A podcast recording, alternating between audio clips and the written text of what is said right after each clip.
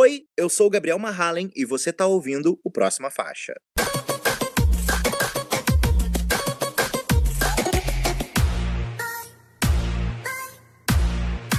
Próxima faixa. Olá! Cheguei para mais um episódio do Próxima Faixa. Eu, Jorge Borges, com a minha faixa de melhor assoprador de microfone. O primeiro a chegar nessa mesa de bar, quem está comigo aqui hoje? Eu, que só fui o melhor em reclamar do áudio em todos os episódios. Ai, Matheus Guimarães. E na terceira ponta, quem é que tá? Na terceira ponta tô eu com o troféu de melhor. Vocês decidem. LS! Tudo bem, meninos? Nossa, o nosso ranking entre nós dos melhores foi péssimo. Mas eu acho que o tema de hoje pede uma, uma, um olhar especial nos melhores, né, Jorge? Com certeza! Se semana passada nós falamos dos flops e dos esquecidos, essa semana nós vamos falar dos melhores, de quem não passou batido ou de quem passou batido, me perdi na minha fala, mas dos melhores, quem tá no topo, os mais comentados, ou o que a gente acredita que foram os mais comentados. E temos dois convidados muito ilustres aqui para o tema principal. A Ellen, do Update Pop, que já passou aqui pelo próxima faixa, e o Samuel, do Portal Famosos, que também já passou aqui pelo Próxima Faixa. Eles voltam para esse nosso último episódio do ano, meninos. Nosso último episódio do ano. Como vocês se sentem? Eu sinto que esse episódio já tá completamente na vibe de desligando as máquinas. A gente já não tá mais se importando tanto. Já vai aquele gásinho de trabalhar às 6 horas da tarde. É, eu acho que o Jorge falou assim: o nosso último episódio do ano, aí vem semana que vem. Gente, vamos fazer um especial não, de Natal? Não, não tem especial de Natal. Não vamos ter episódio surpresa. Estou de férias. Não. Dois meses de férias de próxima faixa. Nos vemos só no ano que vem. E como no, no, na semana passada a gente já falou pra caramba, nessa semana a gente já não tá nem mais ligando. Mas antes de dispararmos o freio, muito bom lembrar de nos seguir nas redes sociais, arroba próxima faixa no Instagram, no X, no TikTok, acessar o nosso site em www.proximafaixa.com. Nos ouvir em todos os agregadores de podcast, no Spotify, no iTunes, na Google, no Deezer, onde você preferir, nos avalie nesses agregadores, pois é muito importante. Aqui na descrição desse episódio tá a minutagem correta para o nosso tema principal, para vocês ouvirem nós comentarmos sobre os melhores do ano com a Ellen e com o Samuel. Mas, como sempre, fica aqui com a gente. Onde estamos também, Matheus? Nós também estamos no selo LGBT Podcasters, que reúne o conteúdo de produtores LGBTs para consumidores LGBTs ou não. E aqui, seguindo a nossa tradição de indicar um podcast a cada semana, minha indicação é o programa Descriarte. É um podcast com hashtag acessibilidade. Ele nos propõe uma maneira de sentir as artes de forma não visual, sempre com áudio descrição. Nesse programa, Ariel Machado traduz em imagens e palavras enquanto traz o contexto histórico da obra, a vida do artista, é, debate sobre a sociedade em que nós vivemos, etc. A próxima temporada já está anunciada para 2024, então eu deixo aqui essa indicação de podcast para que você fique ouvindo ali a voz de Ariel enquanto você faz essas férias do próxima faixa. Não fica sem podcast e quando voltar, voltamos todos juntos. Olha só que sincronizado, aliás. Você tem uma dica de música igualmente sincronizada pra gente?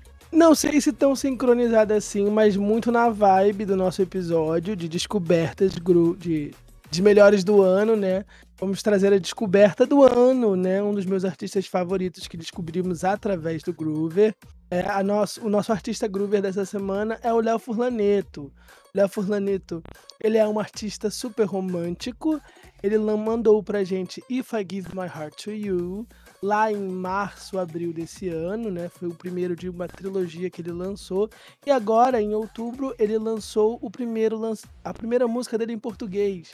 É bem é dedicada para a namorada dele. Ele começou a namorar, começou um relacionamento e que melhor forma, né, como artista, de se declarar para o seu amor, para a sua amada, do que lançando uma música. Bem, é uma música super romântica, super fofinha, super bonitinha, né? Ele fala que quer cuidar do bem dele e é toda a vibe do Léo Fulaneto. É, que é incrível e já tem, mais de 100 mil seguidores nas redes sociais, está bombando. Vem aí a próxima Isabuzi. é, se você é um artista independente, quer aparecer aqui no podcast, é, quer se conectar com mais pessoas, manda sua música lá para a Groover Brasil. A Groover Brasil é uma plataforma que conecta artistas independentes ao público através de curadorias, né? através de produtores de conteúdo, sites, portais, rádios e muito mais. Você pode alcançar novas pessoas, receber o feedback da sua arte e, né, dar novos passos. Estamos falando dos melhores do ano. O Léo cresceu bastante esse ano. Quem sabe é você aqui no nosso último episódio do ano que vem, no nosso primeiro episódio. Faz a sua campanha lá na Groover, manda sua música pra gente, vai aparecer no nosso site, nas nossas redes sociais. E se quiser, até entrevista a gente faz. É só ano que vem, hein? Só ano que vem. É isso, gente. Apanha sendo independente. Só ano que vem, gente. Agora vamos para o nosso último episódio. Os nossos últimos lançamentos da semana e do ano aqui pro próxima faixa. Bora lá. Amém.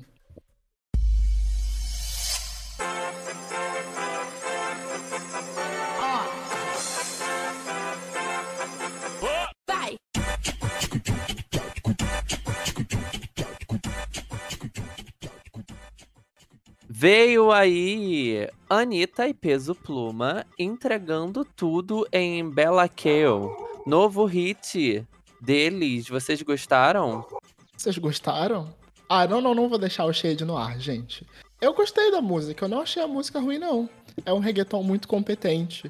É, eu acho que não teria toda essa discussão em torno dessa música se fosse qualquer outra cantora fazendo esse feat com o, o Peso Pluma. É, tem muito mais a, a nossa antipatia ranço, sei lá, o que, o que existe em torno da Anitta atualmente do que a qualidade em si da música. É um reggaeton bem produzido, completinho, gostoso. É, não, não consigo apontar pontos negativos. Você consegue, Aliás? Não, eu tô aqui toda noite, Bela Kill, Bela Kill. Eu tô fazendo, fazendo nada. aquela mãozinha com a, que os 30 mais estão fazendo no Twitter. Fazendo quadradinho aqui parado. Bem sincero, eu gostei muito, gostei muito do clipe, achei um dos melhores clipes da Anitta esse ano. É, achei a música muito bem produzida. É, eu vi muita, pessoa, muita gente zoando a voz do Peso Pluma, principalmente na performance ao vivo. Mas ele tá fazendo sucesso o ano inteiro. Agora que ele gravou com a Anitta, que a gente vai apontar a voz dele, complicado, né, gente? Mas eu gostei bastante, tá fazendo barulho. É, o Spotify Global tá dominado por músicas natalinas, a gente vai falar sobre isso daqui a pouco. Mas seria uma estreia no top 50, mais uma para Anitta, mais um recorde para ela. Tá ficando estável na América Latina, principalmente. E eu acho que vem aí o hit, hein? Já performaram no TikTok, estão é, divulgando bastante nas redes. A Anitta já, já tá, né? Como é que fala? Marcando, já tá anunciando coisa nova, focada aqui pro mercado brasileiro. E vem aí o Hit Latino, eu acho que tem tudo para começar o ano com o pé direito. E você, Jorge Borges, Bela quero ou Bela não quero? ou jogar pra lua, né? Porque o LS já soltou é. e o single sai amanhã, dia 14, né? É, eu tô jogando pra lua, assim, mas. não, eu gostei da música. Eu acho que é uma boa música. Uh, eu acho que é legal, tem ali uma vibe boa. Eu não conheço o Peso Pluma de escutar, eu conheço ele, mas não conheço de escutar as músicas dele, os conteúdos dele, sabe? Mas eu achei interessante a parceria. Tem polêmica, né? O que é muito legal e aquelas o que ajuda a impulsionar a música, polêmicas. Mas achei fraca a polêmica, na verdade, é porque o México é um país muito conservador, né? Então repercute bastante.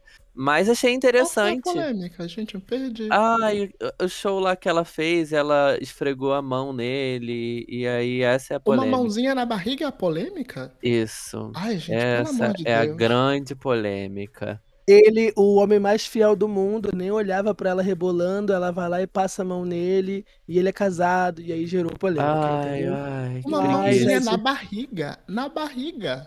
Ai, que Ué, preguiça, gente, assim. Se ela, você queria que ela passasse a mão aonde? Exatamente, ele é casado, lá. gente. Não, aí não. E daí, aí, ele é performance. Só a Miley no VMA 2013, só ela pode. Performance. Ah, enfim. Essa é a polêmica. Espero que consiga impulsionar mais a música. Menina Anitta, eu acho que merece.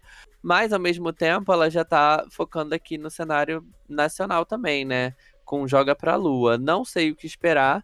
Mas eu ouvi a prévia, não vi o show que ela fez lá no TikTok em Mix, se eu não me engano, em The Mix. Mas eu vi a prévia da música, achei interessante. Vamos aguardar só ano que vem, né? Que vamos comentar sobre ela. É, vem aí um plantãozão, hein? No ano que vem, com vários lançamentos. George Boy, se a Taylor Swift lançar o Reputation, você que lute. Deixa avisado, hein? Mas vamos de próxima faixa. Ainda falando em parceria, o Luan Santana chamou a Ana Castela para Deja Vu, uma parceria aí unindo gerações. Eu quero saber se o Matheus, que é muito sertanejo, o que ele achou dessa parceria? visualmente linda. E peraí, eu sou muito sertanejo. ok, ok. Mas uh, voltando à música, ela é visualmente linda. Uh, o clipe foi lá, filmado em Barretos e tudo mais. Mas é para mim, assim como no lançamento inicial né, da Boiadeira Internacional, o audiovisual da Ana Castela, a, o clipe me ganha muito mais pelo visual do que pelo áudio em si. É, não achei Deja Vu a música mais forte ou da, tanto do Luan Santana quanto da Ana Castela recentemente. É uma música boa, bacana, mas me ganha muito mais pelo visual. Como é bonito assistir aquilo em Full HD, numa televisão boa. É, o quanto contraste, a imagem, a luz, é tudo muito bonito. A gente sente um show, mas ao mesmo tempo sente um clipe. É, mas, é, de novo, o visual. Musicalmente, eu me interessei muito mais por Vida Louca, que é o single que ela tá lançando, ela, Ana Castela lançando em parceria com a Agroplay, é, que mistura português e espanhol, e provavelmente aposta pro verão, né? Já que o Agroplay foi com quem ela lançou o nosso quadro, que foi o hit do verão do ano passado. Mas sou eu tenho opiniões fortes sobre sertanejo? Sou eu vou ser cancelado pelos nossos fãs por estar, por estar apoiando o agronegócio? Talvez aquelas. é, eu achei as duas músicas interessantes. Você já puxou aí Vida Louca da Ana Castela. É, achei o falando de vida louca um espanholzinho bem basicão, aprendendo a falar, sabe? Não sei se é uma intenção de migrar para um cenário América Latina ou uma intenção de entender mesmo, né, como a artista é, performa cantando em espanhol, se a música vai ser bem atendida pelo público também. Acho que, acho que achei interessante essa estratégia que eu mesmo tirei da minha cabeça. Mas a música não é muito profunda, assim. Eu acho que ela é divertidinha e é isto. Deja Vu, eu achei interessante a música também. Eu não vi o visual, então super me interessei agora com, com as descrições do Matheus. Mas eu achei ela bem morna, para falar a verdade, assim, sabe? Eu, não acho que ela tem um, uma explosão, um momento de explosão de, de que me faça prestar atenção na, na música. É interessante ali o diálogo que eles criam, sabe, para conversar um com o outro, mas não sei, me interessa muito mais ver essa semelhança, né? Essa semelhança não, essa diferença de sertanejos, né? O Luan Santana, bastante tempo aí, uma carreira bem consolidada até hoje, né? E a Ana Castela começando aí também, fazendo uma carreira consolidada. Acho que esses dois pontos é muito legal de ver. Mas não, para mim, não estaria apoiando, Matheus. e você, LS, está apoiando? Ah, eu sou bem o contrário, gente. Eu tô apoiando muito Deja Vu e achei Vida Louca meio qualquer coisa. Sendo bem sincero. É, gostei muito do feat. Ele faz um sample de Desbloqueia Aí, que é uma outra música dele, um outro hit dele. É, eu acho a letra meio meh, porque eu não consigo ver no Luan Santana todo esse sex appeal de gostosão que ele tenta vender. Sim. Mas ele tá vendendo e tem muita gente comprando. enfim.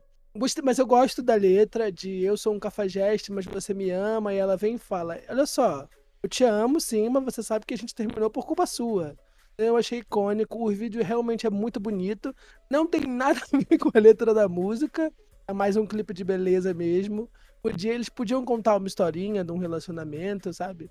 É, eu acho que Maps do Maroon 5 casaria muito ali, colocar um orçamento, fazer um clipão, porque é tudo muito pop, para mim. Apesar de ser um hit de sertanejo, serem dois nomes muito fortes aí da nossa cena sertaneja nacional, é tudo muito pop. A produção da música é pop, o clipe é muito pop. Só o visual deles e a produção da música, assim, acaba não flertando com o sertanejo. Mas tá irritando, né? Já tá aí com quase 10 milhões de visualizações no YouTube. Top 3 do Spotify Global. Mais um primeiro para Ana Castela.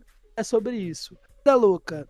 Chegou pra mim, né? Chegou pra, pra gente, pra assessoria enviou que era o, aposta internacional da Ana Castela, cantando em espanhol, etc. E quando eu fui ouvir a música, até tem ali um refrão, até tem um negócio, mas assim, faltou, para mim ficou faltando, ficou não sei o que, que ficou, mas não não curti tanto. Eu acho que podia ser mais reggaeton, podia ser mais é, espanhol a música inteira, porque parece para mim que é um sertanejo, bem a vibe dela, né? Esse agronejo, esse popnejo que ela faz. Um refrão em espanhol para ver se chega em algum lugar, mas não chegou. Acho que é um dos poucos hits da Ana Castela que não entrou nem no top 100 do Spotify nacional. E né, também foi muito ofuscada pela, pela parceria com o Luan Santana, né? Fazendo a escola Anitta e lançar várias coisas ao mesmo tempo. E as coisas acabam passando batida. Mas achando interessante esse passinho que ela tá dando, mas para mim tá bem no comecinho para poder avaliar. Um ponto sobre essa internacionalização da Ana Castela é que ela já tem uma certa presença na, na América Latina. Ela tem cinco músicas no, Spotify, no top 10, perdão, no top 20 do Spotify do Paraguai. Ela já tinha começado meio essa conversa através até da gravação do DVD, DVD não, né? Registro audiovisual, especial em vídeo, é, Boiadeira Internacional, que foi gravado ali na Tríplice Fronteira. Então ela já tinha um pezinho na Argentina e no Paraguai enquanto fazia essa gravação. Mas enfim, eu acho que fica mais para cenas do próximo, dos próximos capítulos. Vamos de próxima faixa porque eu quero saber de dois álbuns agora. A Nicki Minaj e a Tate McRae lançaram seus aguardadíssimos álbuns, o Pink Friday 2 da Nick e o Think Later. É, eu quero saber de você, Jorge Borges, qual desses você mais ouviu? Ai, próxima faixa, gente. Nenhum dos Poxa, dois. nem é um... o Pink Friday. O Pink Friday rendeu um barulhinho. Você não foi pra Gag City, não, eu não botou ouvi... um shortinho. eu ouvi os dois. Ouvi os dois álbuns, mas não me repeti neles dois. Então eu não me aprofundei muito neles. Falando do Pink Friday, é... não ouvi ele todo. Em algum momento eu me dispersei e aí eu parei de ouvir, mas eu ouvi até a metade do disco, se eu não me engano. É... Vou até recapitular aqui. Eu gostei do disco, quero voltar nele, com certeza. Eu acho que é um bom disco para amadurecer, sabe? É, gostei de algumas músicas enquanto eu ainda estava conectado, eu fui favoritando as que eu estava gostando. É, achei um bom trabalho da Nick. Uh, eu não lembro se, se para mim, eu não sei se ele me lembra muito o, o ou a intenção era lembrar, lembrar o primeiro Pink Friday, mas eu senti muito mais uma energia de The Pink Print nesse disco, sabe? Uh, eu não também não acompanhei a letra, a tradução, essas coisas desse tipo, mas eu senti em algumas letras uma pegada bem profunda, sabe? É, um storytelling ali bem, bem sobre alguma coisa que eu preciso investigar, coisas que eu sinto quando eu escuto o The Pink Print. Uh, mas eu gostei de Falling For You. Eu gostei como a Nick coloca a voz dela nessa, nessa música, traz uma vulnerabilidade. Eu gostei de Let Me Calm Down, que é o feat com J. Cole.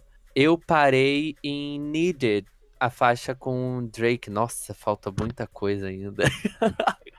Não, Porque é um disco muito longo, né? Eu achei longo 20, também. A versão digital dele tem 22 faixas, apesar da versão enviada, da versão física, ter só 10.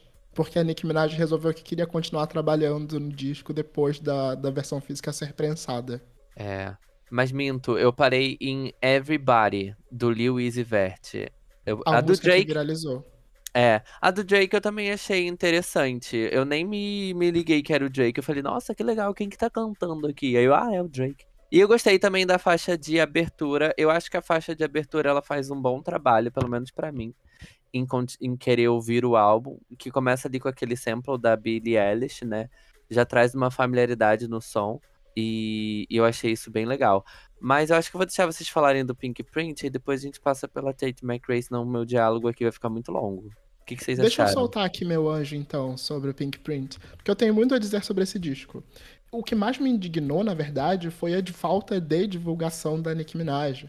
Ok, a gente teve as capas, ela participou de uma série de premiações antes do lançamento do disco, ela foi no Jimmy Fallon, ela fez muita coisa, mas agora de cara pro gol, parecia que ela estava mais jogando contra do que jogando a favor. Não fosse o movimento dos fãs criando a Gag City e fazendo toda aquela movimentação em torno disso, que até mobilizou muitas marcas a fazerem brincadeiras com a Gag City, a Netflix entrou na onda, o próprio Spotify entrou na onda. É, as pessoas engajaram mais em divulgar o disco da Nicki Minaj do que a própria Nicki Minaj. Uma pena, porque eu acho que é um bom disco dela. É, é, o, no, o, título Pink Print ele faz essa referência ao primeiro disco, perdão, o título Pink Friday faz uma referência ao primeiro disco, mas na verdade eu sinto que ela está rememorando muito mais a todas as eras da carreira. Ela começa com essa parte mais é, reflexiva, brincando com esse sample da, Nick, com a, da Billie Eilish, que a música é até produzida pelo Phineas, né? É, you Already, é, You Done Already, que tem a letra pesada, fala sobre é, o pai dela que faleceu sem nunca ter conhecido o neto mesmo estando muito perto disso acontecer, é bem triste, mas ainda assim ela consegue passar por outros momentos. Desde a, a, a rapper mais da língua afiada, da língua de chicote, onde ela solta shade para outras rappers. Ela brinca com os vocais mais cantados, apesar de eu achar que isso seria um papel muito importante dentro do disco, já que é a marca do primeiro Pink Friday. Mas aqui acaba sendo mais uma pincelada. Mas acho que enquanto obra, funciona muito mais para mostrar que a Nicki Minaj ela ainda é todas as Nicki Minaj que ela foi ao longo da carreira. E mais do que isso, mostra a intenção da Nicki Minaj de fazer um disco pop, de, de, fazer hits, como ela conseguiu fazer com Super Freak Girl, mas eu aposto que aqui dentro tem pelo menos umas três músicas que podem ser trabalhadas como single de forma mais longa. Mas eu já acho que já falei muito. Vai lá, Elias, discorda de tudo que eu disse e fala que eu falei uma grande besteira. Eu acho que você não falou uma grande besteira. Eu acho que. Mas eu não concordo com você. É, eu, eu não gostei, pessoalmente, do disco. Eu não gostei de nenhum dos dois discos, na verdade. Se for um duelo de discos, para mim a Nick ganha muito mais pela, pelo patamar que ela tá e pela qualidade que ela entrega do que a Tate McRae, que eu vou comentar depois, que eu, eu odiei o descarte da Camila Cabello. Pra mim parece um monte de música da Camila Cabello, repetidas às vezes. Mas falando sobre a Nicki Minaj, é eu, eu tava doida para rebolar, eu tava doida para me sentir poderosa. E aí eu dei play no disco e começou a tocar uma música da Billie Eilish. Já me broxou completamente. E aí no disco tem muito sample, tem sample da Cyndi Lauper, tem sample do Blonde, tem sample de Everybody, eu não vou lembrar de quem é. E eu acho que acaba perdendo a estética da Nicki Minaj, acaba perdendo é, a mensagem ali, o foco. Ela tá falando que ela é a super freak girl gostosona que vai acabar com todo mundo. E tá tocando Cindy Lauper, sabe? Em, em, em Pink Mas Friday o conceito Girl. não é que todas essas são a Nicki Minaj? Ah, eu não sei. Eu sei que eu não comprei. É, existem bons momentos no disco. Eu gostei muito da parceria com o Future. Eu gostei muito da música que vem depois, The Ben Ben, né? Da, que é a parceria do, do depois de Super Freak Girl, que me levanta e tal. Mas eu acho que é muito mais do Pink Print, como vocês dois falaram, do que o Pink Friday 2. Eu só não entendi porque as pessoas estão falando ah, que ela se repete muito. Mas o nome do disco é literalmente Pink Friday 2. Ela tá realmente revisitando as eras dela. É para se, se repetir. Mas eu acho que falta a novidade. Falta o, o, um, um quê a mais ali. Uma coisa Nick Minaj 2023. Ok, sou todas as Nick Minaj que já fui. Mas é a nova versão. E para mim ficou faltando essa nova versão. Ela brilha muito mais nas baladas do que nas músicas sexuais, sabe? E, e, e para rebolar. E talvez eu precise me acostumar com isso. Mas eu ainda gosto muito de Last Time That I Saw You e Just the Memories. São as músicas que encerram o disco. E é sobre a Tate McRae e seu Think Later? Já começa aí soltando o anjo, aliás. Olha, gente, sinceramente, eu tava com a expectativa lá em cima. Eu acho que esse é o problema, porque eu baforei muito Greedy, baforei muito Axis. Mas quando você vai ouvir, ainda mais do jeito que o álbum foi produzido, e aí eu vi alguém falando, gente, vocês ficam endeusando essa Camila Cabelo da Shopee. E eu, eu fui ouvir, e a voz é realmente muito parecida. O jeito que ela emula, o jeito que colocam o autotune, que a voz dela é produzida, tudo muito Camila Cabelo para mim. Às vezes ali essa cara.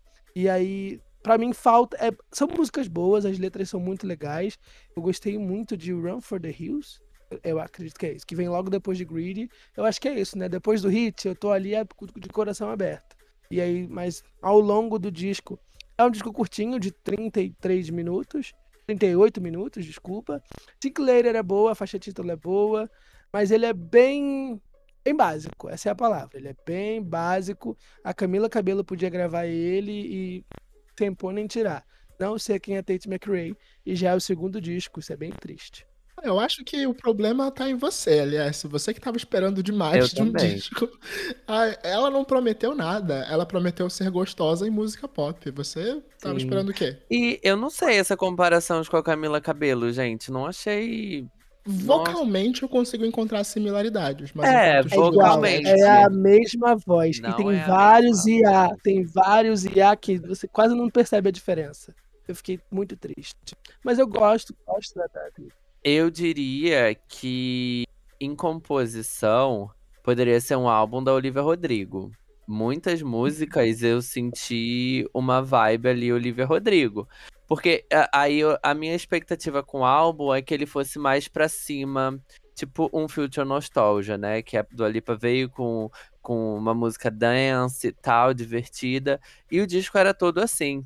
Aqui, como Grid é o primeiro single e é lá em cima e bababá, e o segundo single também foi lá em cima, que foi Access, eu achei que o álbum seguiria toda essa estética de ir lá pra cima também. Ele tem esses momentos, principalmente com as músicas que são single, mas ele é uma montanha russa, né? Então ele dá uma descida muito grande numas músicas mais melancólicas, numas músicas mais sentimentais, numas músicas mais devagar.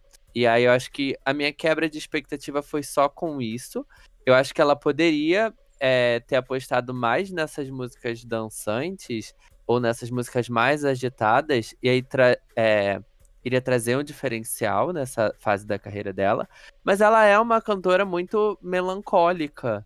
Ela é uma cantora muito mais pra baixo. Ela é uma cantora muito mais é, é, dessas baladas, sabe? O primeiro álbum dela não é muito também, mas você vê os apps anteriores dela. Eu conheci ela mais nos apps, né? O primeiro álbum dela, nem sei se eu ouvi, mas é, os apps, os primeiros apps que ela lançou, as primeiras músicas que ela lançou, sempre foi muito mais nesse tom, nessa, nessas baladas, sabe? E, e aí eu acho que com o decorrer do álbum, ela se mantém na mesma estética né, sonora do que ela já apresentava. Mas a minha expectativa, a minha queda de expectativa foi mais nisso, entendeu? Um single muito explosivo e o resto do álbum não ser tão explosivo. A gente viu isso com. A gente viu isso com alguém esse ano também, que teve um singlezão e, e um álbum que não entregou tanto assim. Mas eu acho que a familiaridade com a voz que a Camila Cabelo dá pra gente encontrar em algum lugar. Mas eu não vejo a Camila Cabelo cantando as músicas desse álbum, sabe? Acho que não tem muito a ver. E você, Matheus? Ai, gente, vocês estão pensando demais um disco que é sobre ser gostosa. Ser até- gostosa. Eu até entendo o ponto que o Jorge trouxe sobre essas- esses ups and downs que o disco tem, mas isso eu também não tinha, não sabia, mas o álbum anterior dela, o I Used to Think I Could Fly, ele é bem triste. É, Não necessariamente triste, né, mas um álbum mais reflexivo de forma geral. É, eu acho que, inclusive, Sim. a faixa de abertura, Cut My Hair, ela funciona como uma boa transição entre quem estava ouvindo essa menina triste, ela até brinca com isso na letra, né? Que é, a menina triste ficou pra trás, ela tá entediada de ser a menina triste, e logo na sequência vem com Greedy, que foi tudo o que foi. É, tem momentos onde ela retorna pra uma coisa próxima a esse primeiro álbum dentro do disco, eu acho que ela tá realmente brilhando dentro das músicas pop. É, Stay Done é excelente, a própria faixa título, como o LS trouxe, e Think Later é muito boa. E eu acho que assim como muito álbum pop feito por uma cantora que tá no momento de hit, que tá no momento de focar nos charts e nas performances, vai ser muita faixa que a gente vai skipar e a gente só vai lembrar de uma ou outra, que vão ser as mais marcantes, as mais é, relevantes em performance. E eu acho que é isso que a gente tem que esperar desse disco. Não tem que pensar muito mais do que isso, não, gente. Vamos só desligar o, ra desligar o cérebro e ligar o rabo. Final do ano, né? Pra quem pensar tanto? Eu, hein? Vamos de próxima faixa. Vamos de próxima faixa, gente. Vamos falar de premiação? Vamos falar de premiação que saíram os indicados ao Globo de Ouro, que rola aí no começo do ano que vem. E tivemos várias aí indicações de música. Tivemos Taylor Swift, criaram uma categoria só para nomear a gata. Tivemos Selena Gomez sendo reconhecida com Only Murders in the Building. E tivemos as músicas, né? As músicas, as trilhas sonoras. É, quero saber de vocês para quem vocês estão torcendo. Deixa eu pegar aqui os indicados. Addicted to Romance, do Bruce Springsteen, do álbum do filme She Came to Me. This the Night, I'm Just Ken e What I Was Made For, de Barbie. Peaches, do Jack Black, do filme do Super Mario. E o Road to Freedom, do Lenny Kravitz, do filme Rusting. Algumas surpresas, algumas esnobadas. Matheus, você acha que Barbie vai ser o momento no Globo de Ouro e em todas as premiações? Acho que tem grandes chances. Eu realmente acredito que a Billie Eilish vai fazer uma rapa de novo e vai levar muita coisa com What Was I Made For. Mas eu fiquei muito feliz com a indicação de Peaches do, do Jack Black pro filme do Super Mario. Foi um grande viral no início do ano e eu não imaginava que teria força para se manter até esse período de premiações. Eu acho que a querida da Billie Eilish vai levar, sim, com, com Barbie. Acho que, na verdade, fizeram justamente para isso, né? Mas eu não sei muito se eu vejo a Bar Barbie levando o resto de, das categorias, não. Mas acho que, falando de música, com certeza. Eu tô vendo uma campanha muito forte pra I'm Just Ken. e eu tô prestando muita atenção nesse movimento. Porque é, em outras premiações, o, o, o Ryan Reynolds, Ryan Reynolds, não, esqueci o nome do gato. Mas o Ken, ele foi indicado a melhor ator. Ryan Gosling, isso. É outro Ryan. Mas o Ryan Gosling ele foi indicado a melhor ator. E ele é um coadjuvante, né? Ela é a protagonista e as outras meninas. Então fiquei prestando muita atenção nisso e fiquei curioso. Mas também torço muito para Billie Eilish. E antes da gente passar para a próxima pauta, eu quero saber do Jorge Borges, o que, ele achou da Taylor Swift The Eras Tour, tendo indicada com Achievement em bilheteria, em bilheteria recorde de bilheteria. Ai, gente, olha, criaram pra, pra ela ganhar mesmo, assim. Que ela, já, ela nem anunciou quanto que ela arrecadou com a turnê, ela não quer falar, e aí só tem as suposições.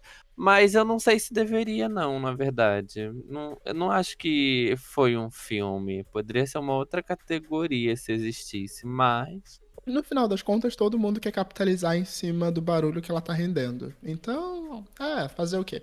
É, gera comentários, né? E pelo menos dá visibilidade. É, gente. Vamos de próxima faixa. Comentamos os vencedores na próxima edição, né? No ano que vem. E para encerrar, Isso. como a gente vai falar de melhores do ano, nada melhor do que falar da melhor do Brasil, Ivete Sangalo anunciou Rei Vete, um EP comemorando 30 anos de carreira com parcerias de Ludmilla. E aí, Matheus, está animado para o show de 30 anos da Ivete? Pior que tô, talvez esse seja o nosso último evento a fazer cobertura aqui pelo próxima faixa vai acontecer no Maracanã, no dia 20. É, o EP Reivete sai agora, na sexta-feira, já com três músicas novas, incluindo o single Macetando. É, eu tô vendo o um movimento dos bolhas de cancelarem essa música meio que como resposta a bolhas fãs da Cláudia Leite. De cancelarem a música Macetando como um contramovimento em torno do que aconteceu com o Lick Tic da Cláudia Leite. Mas eu não vejo motivo para isso, porque essa música é genuinamente boa é divertida, é engraçada, acaba apelando para as brincadeiras de TikTok, mas bem ou mal, gente, é uma música de verão. E ela, como uma artista popular, como uma artista de carnaval, precisa conversar com esse público. Gostei dela voltar pro pagode, ela já apresentou a música no, no Carnatal ao longo desse final de semana, e eu tô louco pra ouvir a versão de estúdio e se deixar a versão ao vivo no Maracanã. Mas e vocês? Estão animados ou tô animado sozinho aqui com essa? Eu acho que você tá mais animado. Mas eu tô feliz com essa comemoração da Ivete. É, ela já lançou parcerias com a Ludmilla que foram ótimas e muito legais. Então acho que vai ser divertido. É, e por uma causa maior ainda, né? Comemoração de 30 anos de carreira não é para qualquer um, não, gente. É, gato. Estou, eu estou ansioso também. Eu estou bem no hype da Ivete. Pela prévia, Macetando vai ser um hit aí de final de ano e de carnaval, principalmente. Eu acho que esse é o maior objetivo. É, parece que esse EP vai ser dividido, né? esse álbum vai ser dividido em mais partes, em três músicas agora e três músicas depois. Então vamos ouvir o nome da Ivete aí por bastante tempo. E ela vai ficar em turnê até quase o final do ano que vem, né? Então vai ter bastante Ivete pra gente comentar e pra gente consumir. Será que ela aparece nos nossos melhores do ano, Matheus? No meu, com certeza vai aparecer. Mas antes de olhar para 2024, vamos falar de 2023? Vambora!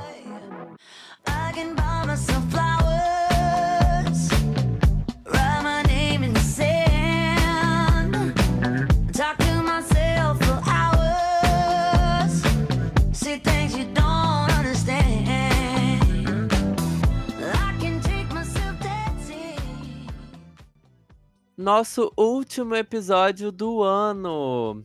Hora de olhar para trás no que aconteceu em 2023 e dessa vez eleger os melhores do ano. Quem entregou tudo, quem dominou o ano de 2023, nossas músicas favoritas, nossas expectativas para 2024 e muito mais. Se vocês quiserem saber quem flopou o nosso episódio de semana passada, os maiores flops do ano, já está disponível. Mas hoje aqui nós vamos falar bem ou tentar, né, de como foi o nosso ano na música e na cultura pop. Quero saber se vocês estão prontos, meninos, porque hoje temos convidados aqui nesse último episódio do ano, ou convidado, né? Samuel do Próxima Faixa, não sei dois, mas chegou um só. Samuel, do Próxima Faixa, não, do Portal, Portal Famoso. Famoso. Samuel do Portal Famoso. Quase Próxima Faixa. Mas agora também já é da família, já é Samuel do Próxima Faixa também. Os dois são PF. E aí, Samuel, diga olá para os nossos ouvintes. E aí, gente? Gente, eu sou do Próxima Faixa, entendeu? Tá tudo certo. Eu tô lá, tô aqui, tem hora que eu tô aqui, tô lá. E tá tudo bem. É Samuel do Próxima Faixa, Samuel do Portal Famosos.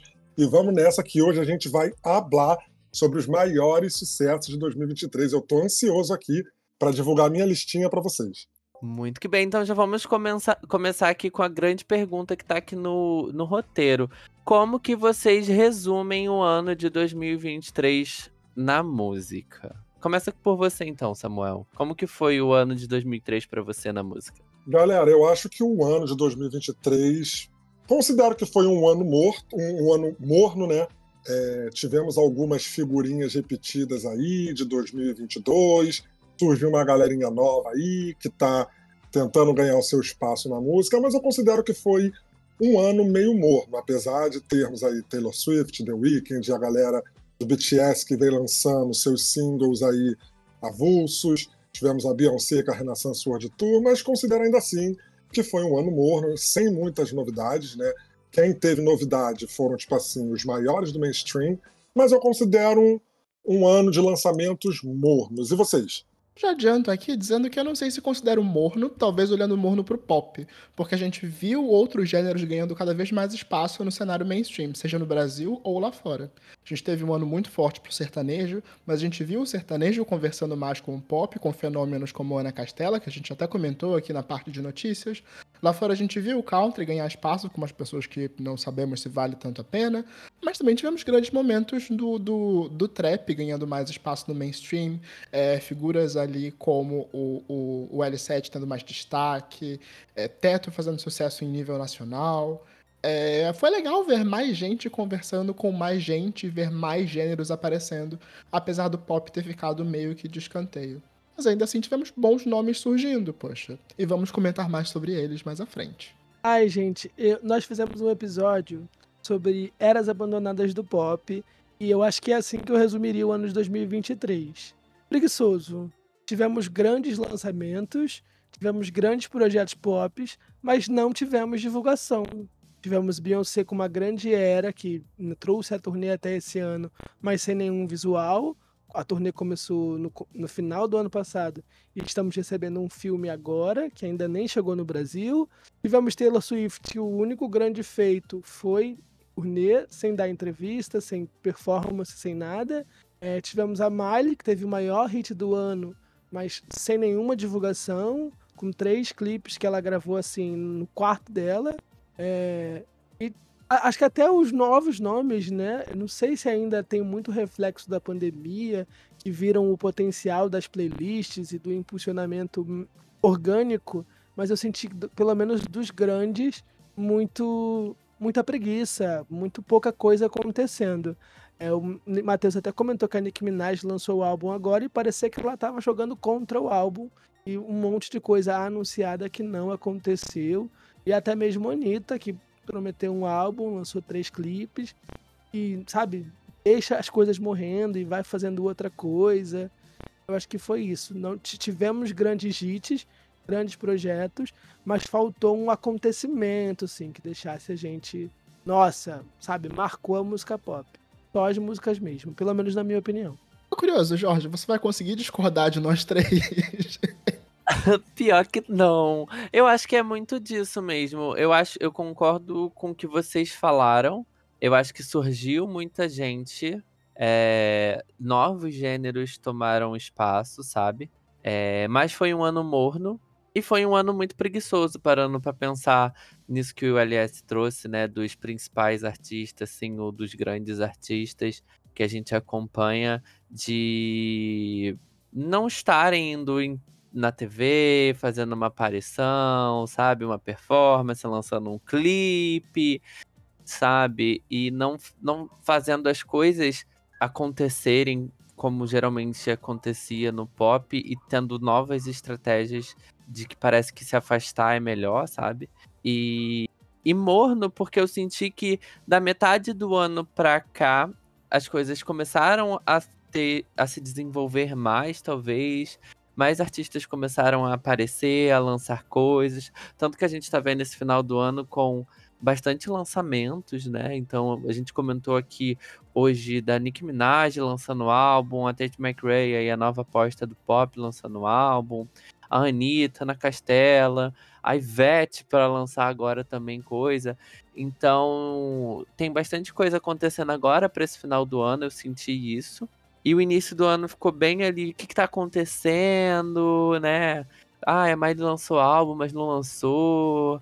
E a Beyoncé vai começar a turnê, vai lançar outro álbum, vai lançar algum clipe. E a Taylor Swift vai lançar quando mais, mais uma regravação? Foi muito sobre isso, sabe? Mas eu acho que abriu espaço para muitos artistas novos. Devido a isso, devido a esses afastamento do pop, abriu-se muito espaço para artistas novos e, e até mesmo para a gente conseguir ver melhor outros artistas. Mas é, nomes que a gente conhece não apareceram tanto, sabe? Não fizeram muitos lançamentos esse ano. Sim, o ano foi tão caótico que a Taylor Swift fazer uma turnê e lançar música foi o auge, foi muito, ela foi o nome do momento, porque ela fez o mínimo, porque o resto nem clipe lançou. A Taylor Swift relançar música não, foi a versão deluxe do Midnight, as inéditas do 1989. São essas músicas que acabaram fazendo barulho e entrando no top 5, sem clipe, sem nada. Só porque tá lançando e fazendo turnê. Eu achei isso bem complicado. Mas aí vamos trazer um pouquinho pra cena nacional e eu quero saber de vocês quem foi o grande nome do Brasil, Samuel, para você, quem se destacou assim?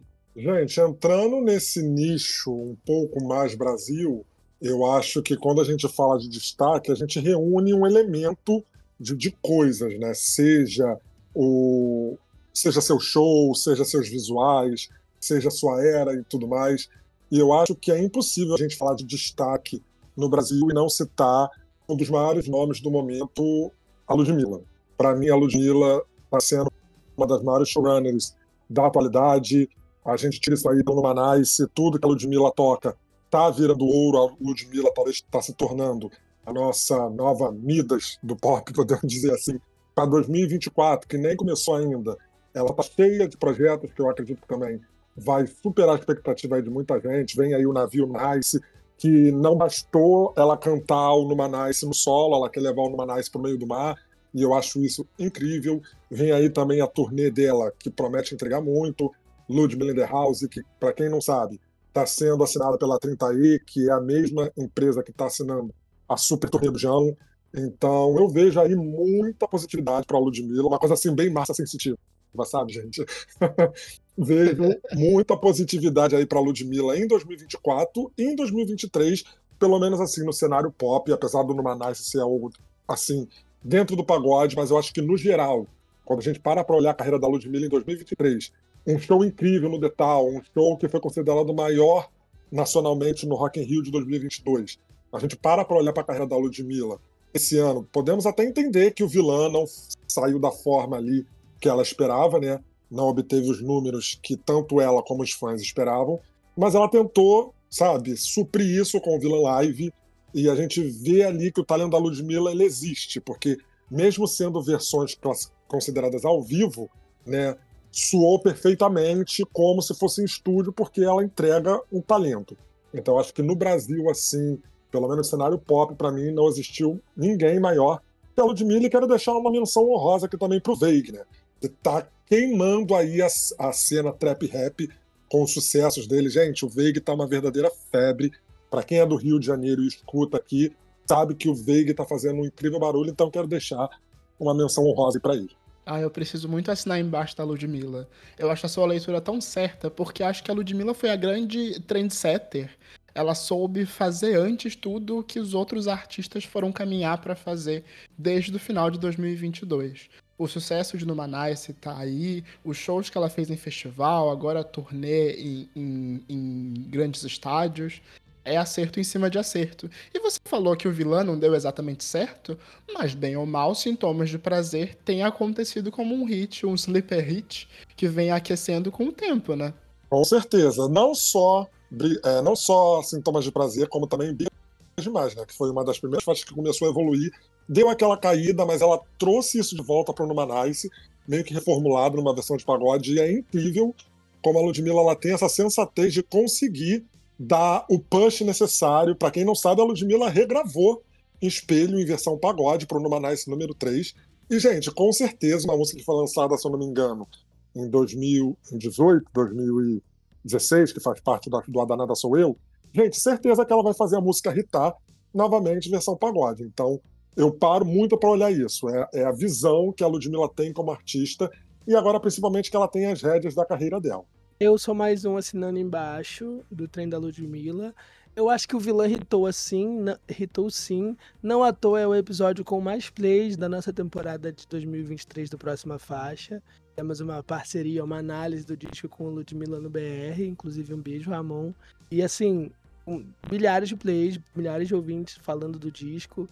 É, eu acho que a Ludmilla tem uma fanbase muito fiel e ela não. Assim, talvez né, falando de música pop, ela não seja vista como muito grande ali, porque ela tá fazendo muitas outras coisas, né? Ela tá fazendo funk, ela tá fazendo pagode, ela tá fazendo trap, mas ela é grandona em tudo que ela se propõe a fazer. Eu gosto bastante do vilã, é, e para mim o ano foi dela.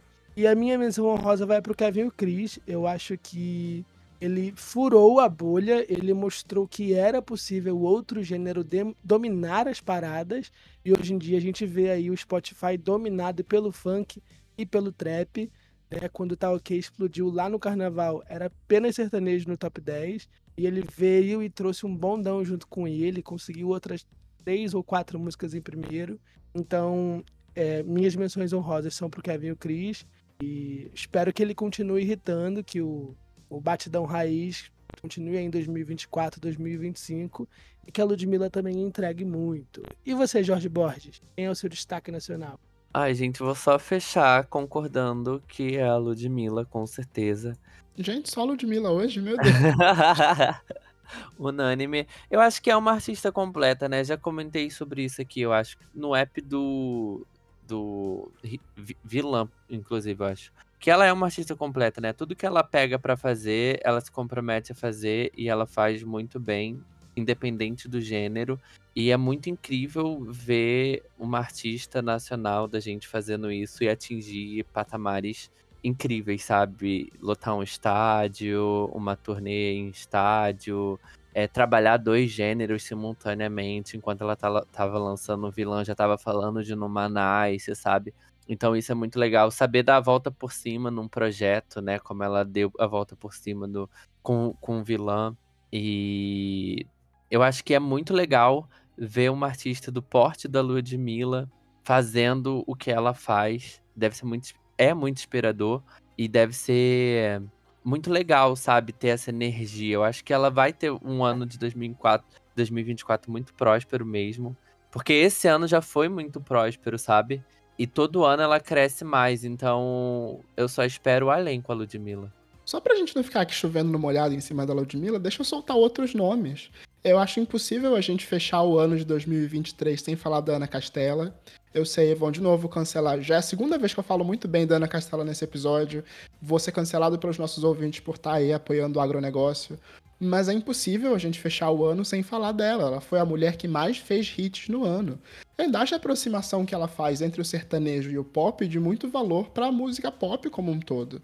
É, ela, inevitavelmente, a, a, pobre da Melody, também tem trabalhado nesse sentido. Sim, é, verdade. é, não é legal de dizer, não é tão cool de dizer quanto a Ludmilla, mas é impossível não falar dela.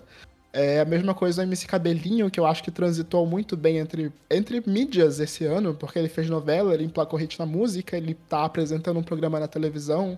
É, e sendo um cara da favela, sendo um cara que vem do funk que tá aqui há muito tempo, é legal ver alguém com essa representatividade.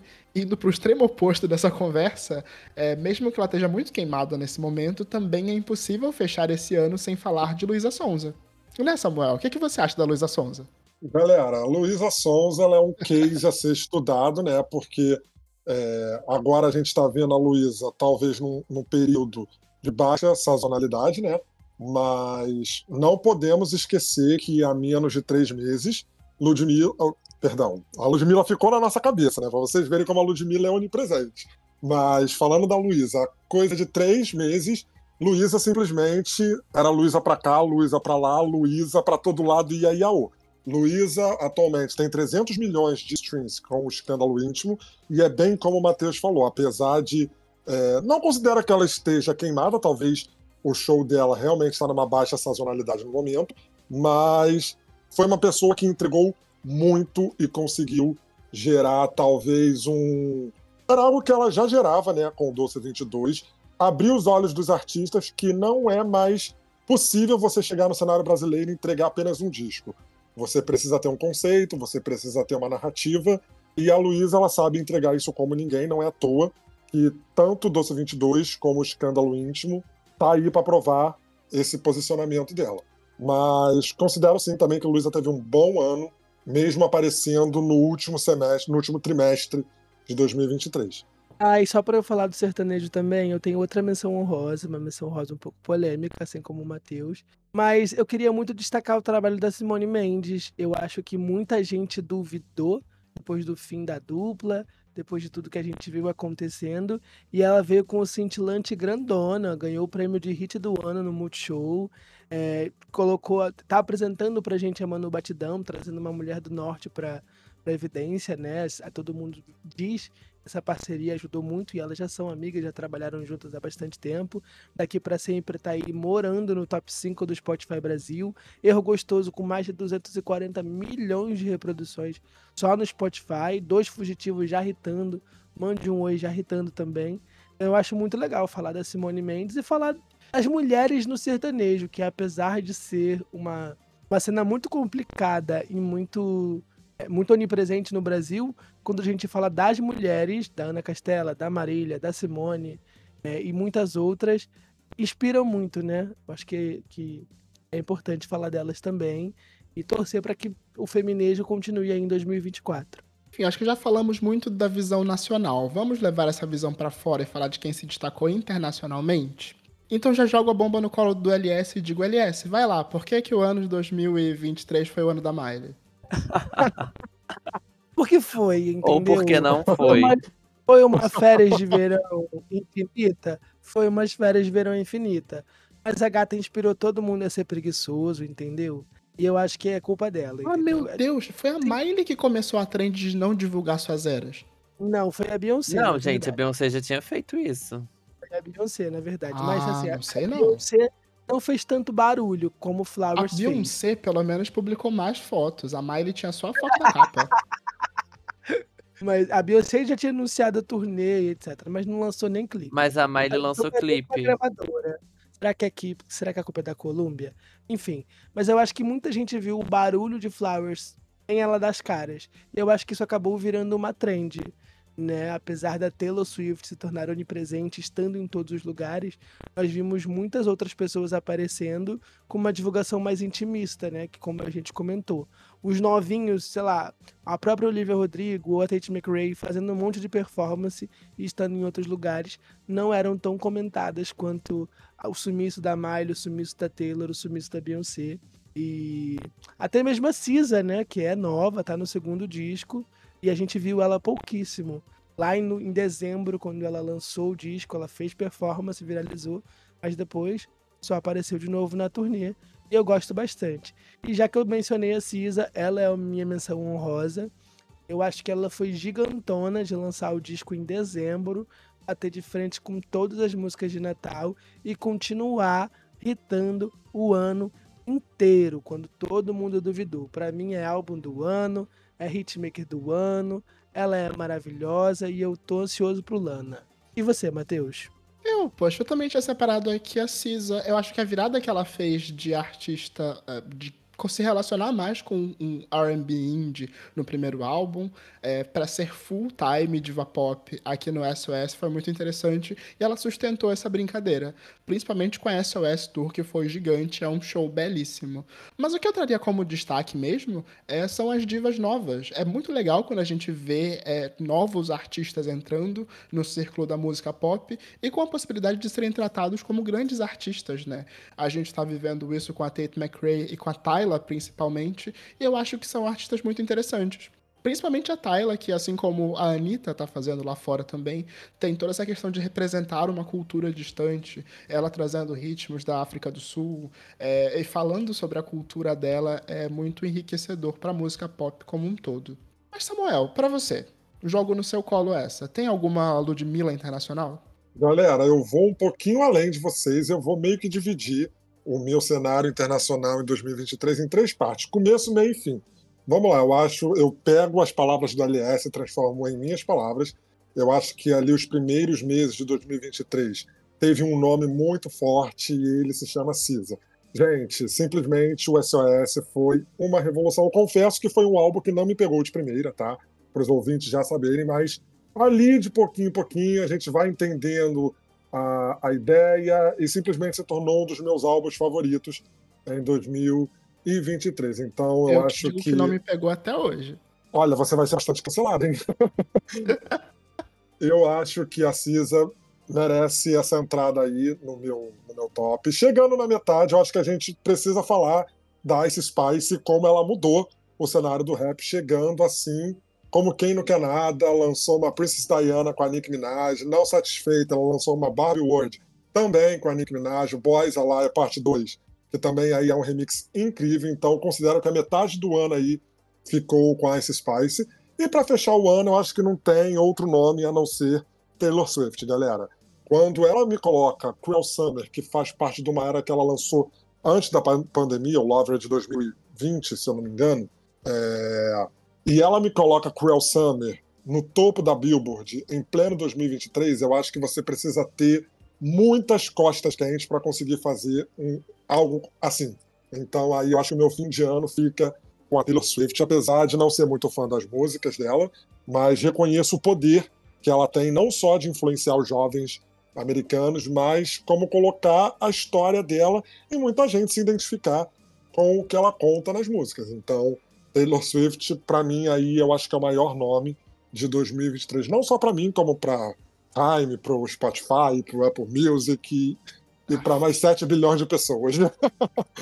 Era o nome que o Jorge Borges estava esperando ouvir. Agora eu só repito, vai lá, Jorge, assina embaixo, porque 2023 foi o ano da mais Taylor dizer, Swift. gente. Nem preciso dizer. o Ah, Lover é. é de 2019, mas é eu acho que. Vou falar de outros artistas primeiro. Eu concordo com a Cisa, foi muito boa e ela, e ela vai fechar o ano de novo tomando conta e abrir o próximo ano tomando conta com, com Deluxe Lana, assim como foi com SOS no finalzinho do ano. É, mal ou bem, eu acho que a Dua Lipa se manteve em alta. Ela lançou ali umas coisas pra Barbie, se manteve em alta fingiu que sumiu e voltou com uma nova era. Não deu muita coisa ainda, mas se manteve alta, assim como a Billie Eilish também se conseguiu se manter bastante alta com a trilha sonora, com alguns lançamentos frutos ainda do, do Happier Than Ever, é, turnê. A Lourinha, eu acho que não tem como, gente. Assim, a Taylor conseguiu se manter muito relevante ainda esse ano. Eu acho que as regravações foi a melhor coisa que ela pôde fazer, mas o que me surpreende muito é, é isso que o Samuel falou, dessa conexão que ela tá criando com os fãs e principalmente como ela tá fazendo isso com a nova geração. Então, isso me chama muito mais atenção e por isso que eu acho que o nome dela tem sido muito relevante. Ela é uma artista, a gente pode considerar antiga, ela já tem 17 anos de carreira, e cada vez mais ela conversa com o público que ela já tem, mas ela tá chamando a atenção de um público novo, sabe? De um público que ainda é criança, de um público que ainda é adolescente, que tá se tornando adolescente, e isso faz ela se expandir mais.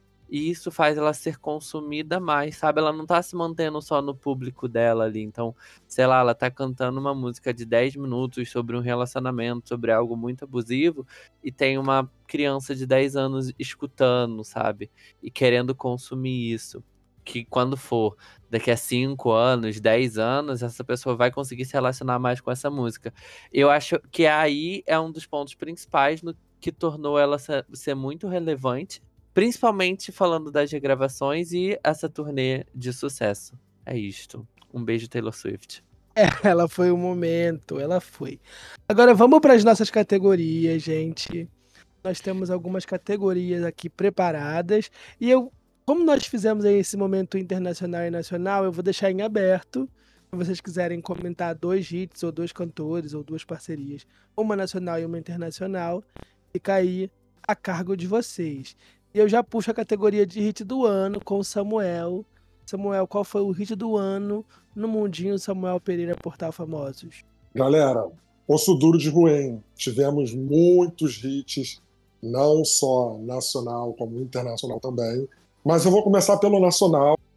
Já dizer que acredito que na, na minha bolha aqui, pelo menos, periferia, entendeu? Rio de Janeiro, não teve ninguém que pudesse superar Kevin Chris.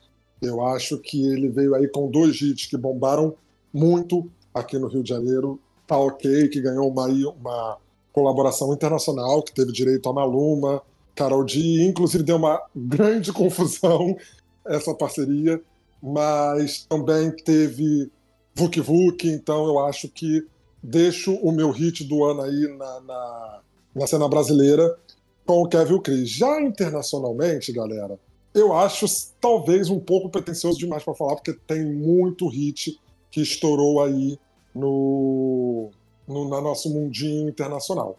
Mas sei lá, eu acho que eu vou deixar as minhas fichas com a Cisa, não tem jeito, que o Bill eu acho que foi uma das músicas mais gostosas de se ouvir em 2023. Ela matou o marido dela? Matou o marido dela, gente, mas é gostoso ouvir que uma mulher fez a reparação histórica dela e tá tudo certo, entendeu? Oh, Deus.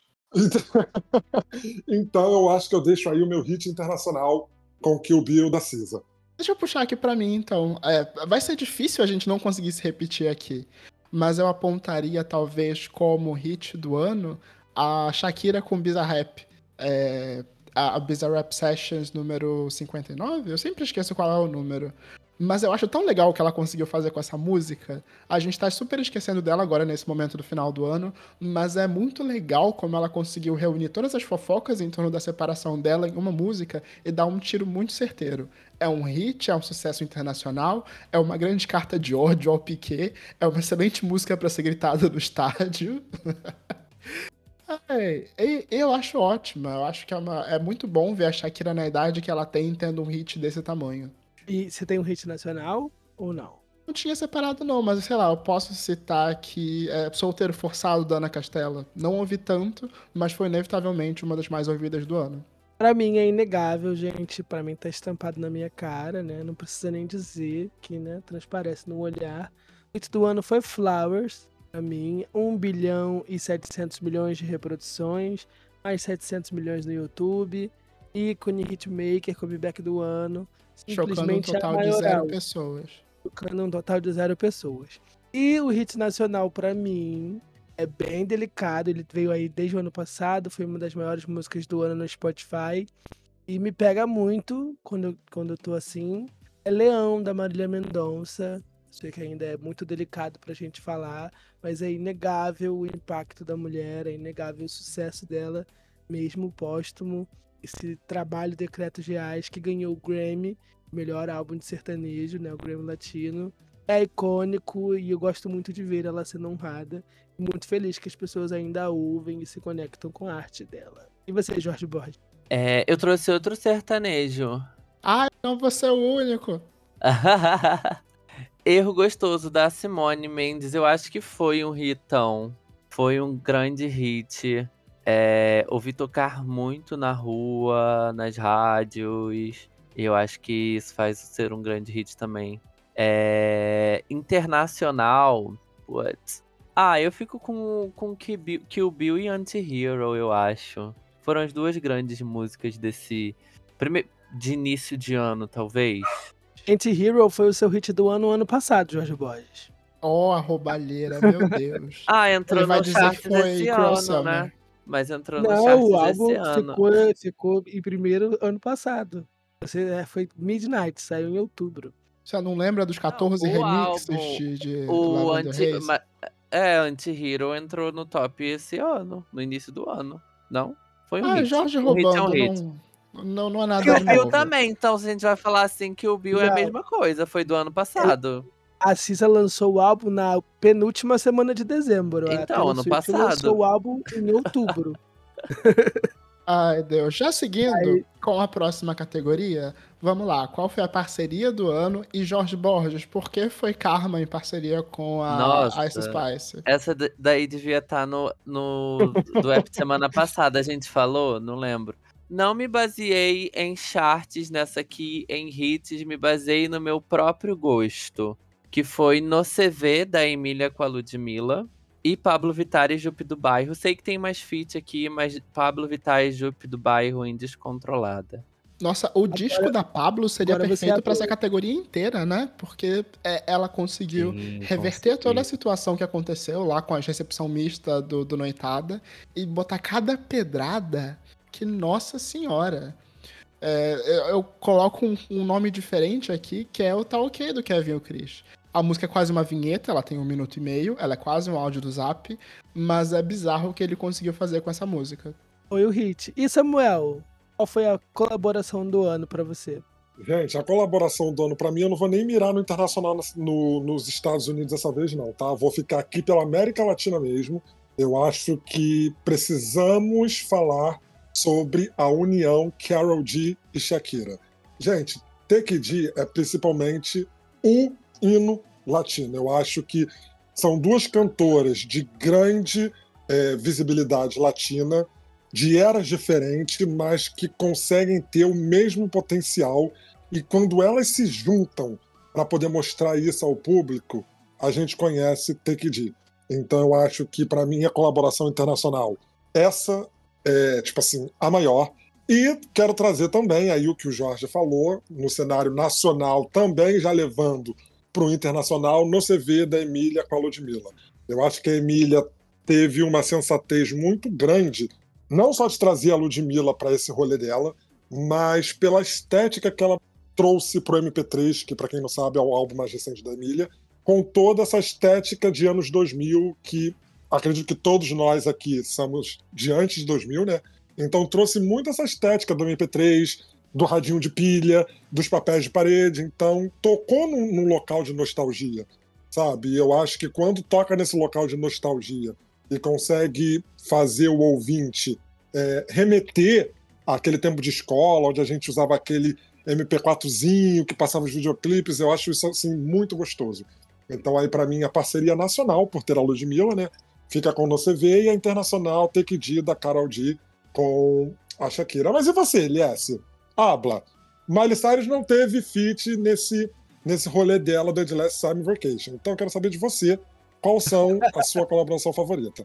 Ah, Hitar solo é essencial, meus amores. Mas falando em parceria boa e falando em show bom também, é, a minha parceria do ano pra mim é o The Weeknd, que conseguiu tirar a Ariana Grande da caverna para lançar um remix Die For You. Né, esse ano foi o, o- o ano de músicas antigas viralizando. E antes de Cruel Summer pegar primeiro, ali no meio do ano, o The Weeknd convidou a Ariana Grande para o remix de Die For You, que é de 2020 né, repetindo ali o sucesso da parceria de Save Your Tears e sedimentando, né, estabelecendo que a colaboração deles é sucesso. A música ficou em primeiro por duas semanas, com vários remixes e muita divulgação, mas eu amo até hoje Die For You e Save Your Tears e quero mais feats. Ariana Grande com The Weeknd, pra mim, é eles no topo, assim, acima deles apenas a Miley. Brincadeira. Oh, Deus. Mas enfim, gente, categoria shows.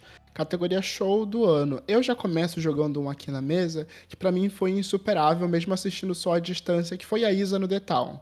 Muitos shows do The Town foram gigantes, é, reuniram multidões, geraram muitos comentários. Mas para mim o que a Isa conseguiu fazer em transmitir todo o, o conceito visual, as ideias do Afrodite pro show foi lindo. E aquele momento dela cantando e todo mundo dançando, baixando o bracinho junto, é o momento do festival para mim. Mas eu sei que isso daí vai ser divisivo. Eu aposto que o Samuel vai trazer o show ou da Pablo ou da Ludmilla no Detal. Bom, Ele vai trazer o Numanice, meu amor. Ah, Então. verdade. Vamos falar de Numanice, né? Eu sou um pouco previsível, galera. Eu acho que o Numanice, falando de show nacional, viu, galera? Numanice, eu acho que é um espaço onde, inclusive, a gente estava até conversando esses dias, eu acredito que com o LS, o Numanice se tornou um espaço onde a Ludmilla, porque geralmente todo artista tem o seu nicho de fãs. Tem a galera do sertanejo, tem aquela galera que é meio hétero topzeira, família e tudo mais. A galera da Pablo tem aquela galera que já se identifica mais com o estilo da Pablo. Mas, gente, o que a gente vê no Numanice é a Ludmilla literalmente ela quebrou paradigmas, entendeu? Ela quebrou, ela estourou bolhas, porque no Numanice a gente consegue ver de todas as tribos, desde da mãe com a sua acompanhando a sua filha, desde de casais homoafetivos, de casais héteros, de, de amigos curtindo e, tu- e, sabe tudo. Então, eu acho que a Ludmilla entra muito nesse lugar de, de ser é, de levar um show para todos. Eu acredito que é por isso que se tornou um, um grande sucesso de aclamação. Já no cenário internacional, acho que é impossível não citar ah, o que eu considero a grande odé da, da, da, da moda, a grande odé do, do- da música, que é a Renaissance World Tour. Eu acho que isso entra no lugar de panteão, sabe? O que a Beyoncé, em plenos 45 anos de idade, se eu não me engano, conseguiu fazer com um joelho de paçoca, galera, porque para quem que para quem não sabe, a Beyoncé teve que passar por uma cirurgia no joelho, inclusive. Ela vai contar sobre isso no filme que estreia dia 21. Compre os seus ingressos. É, eu acho muito incrível é, sair dessa bolha de, de ter o mesmo look todo festival, porque quem trabalha com o festival sabe que é uma logística enorme. Tem que carregar cento e cacetadas de tantos looks. E eu acho que isso espelha muito o tipo de artista que a Beyoncé é. Mesmo não sendo a turnê mais rentável, né? Que a mais rentável foi a The Eras Tour, mas eu acho que a Renaissance foi muito mais no lugar de criar um espaço para que todos pudessem se sentir representados. E quando a Beyoncé ela traz novamente, apesar de ser um movimento que nunca deixou de existir, que foi o ballroom, quando ela traz esse movimento para cima mais uma vez, eu acho que ela recebe a chave de ouro por isso. Então, o maior show internacional para mim do ano, obviamente, Renaissance e Ludmilla brilhando aqui no Brasil com o Manais. Eu nem considerei a Renaissance porque pra mim ela é meio concurso, sabe? Não, não tem como ninguém bater a qualidade daquilo. Mas vamos lá, ainda, ainda nesse papo de ser óbvio, vai lá, Jorge, elogia The Eras. Eu sei que você está esperando eu falar da The Eras, Matheus, mas a The Eras fala por si só. Mas aqui eu vou trazer a turnê do RBD. Eu acho que foi incrível a turnê do RBD. É o que eles fizeram com, com o repertório, o que eles fizeram com as performances, coisa que o RBD nunca teve. Performances produzidas, roupas produzidas, troca de roupas dignamente. É, eles entregaram realmente um reencontro e um show para crianças interiores, como a Anaí costumou falar nos shows, para as crianças que não assistiram RBD, que não conseguiram assistir os shows do RBD e hoje são adultos, têm os seus próprios dinheiros e podem assistir o RBD porque eles estão de voltas. Então eu achei que foi um show incrível, foi uma turnê incrível, muito bem sucedida, sabe? Muito bem pensada também, apesar de não ter tido o Afonso, porque ele não quis. Eles conseguiram trabalhar muito bem em conjunto, pensar muito bem em conjunto, trabalhar o que era melhor um pro outro, né? A Maitê é, pariu três meses antes da turnê começar e bateu o pé falando: não, eu vou fazer a turnê, eu vou me apresentar. Se é possível dessa maneira, eu vou fazer. Então eu acho que todo o contexto da turnê foi muito legal. O show também foi muito lindo, nostálgico. Acho que eles souberam fazer um show excelente para todo mundo. E você, LS? Eu vou começar criando aqui intriga, falando que a Eras Tour pisa na Renaissance. Por quê? Porque a Beyoncé não veio pro Brasil. Quando a Beyoncé vier pro Brasil, aí eu falo que a Renaissance é melhor. Um adendo. É. Ela vai vir, mas não vai vir pro Rio. Traumatizou olha, do Rio. Olha só, olha só. Enfim. Beyoncé, incrível, deusa, mas assim, não veio pro Brasil. Não tem meu like. Falando de shows nacionais, eu trago um show que, assim, acho que vai surpreender vocês, mas para mim foi um, do, um, dos maiores nomes quando a gente fala de turnê, quando a gente fala de show, é a Pitty com o Admirável Chip Novo 20 anos. Foi o melhor show que eu vi esse ano. Eu vi bastante shows. E para mim, o que essa mulher faz no auge dos seus 40 anos, trazendo nostalgia, trazendo hits, se conectando com o público e celebrando o rock nacional é icônico. Para mim, show do ano de longe. Próxima categoria agora é álbum do ano. E eu já começo, não vou me repetir aclamando Ludmilla e vou aclamar Isa. Eu já tinha falado dela na categoria anterior, mas eu acho Afrodite um álbum muito redondinho também, é, em, não só em elementos musicais, mas também em temas. Ela conseguiu reunir bem todas as fofocas possíveis que poderiam acontecer sobre o, a separação dela. Fez um álbum respondendo a tudo aquilo e com músicas pop muito bem colocadas. Eu acho Fé das Maluca incrível. É, o próximo single que tá para acontecer, Fio Fio, também é muito bom. É, acho que ela tem todo um caminho para explorar com esse disco, além dos shows muito bons. Mas e você, LS? Você tem uma escolha? As férias de verão são infinitas, Matheus. Eu pensei que você ia ser mais criativo do que isso. E depois eu, eu com a Deras, né? Depois só as eu. férias de verão, as férias de verão, elas não acabam, gente. Não dá para eu citar outro álbum. Quando eu, eu abri o meu Spotify Rapid, as 12 músicas que eu mais ouvi esse ano foram as faixas do disco. É, realmente, assim, marcou muito o meu começo de 2023. O álbum veio em março ali, um mêsinho depois do meu aniversário. E Pra mim foi a cereja no bolo da era Plastic Heart, sabe? Ela deu a volta por cima, sendo aclamada pelo público, que pedia justiça, que pedia sucesso que ela merecia, e ela veio e entregou tudo.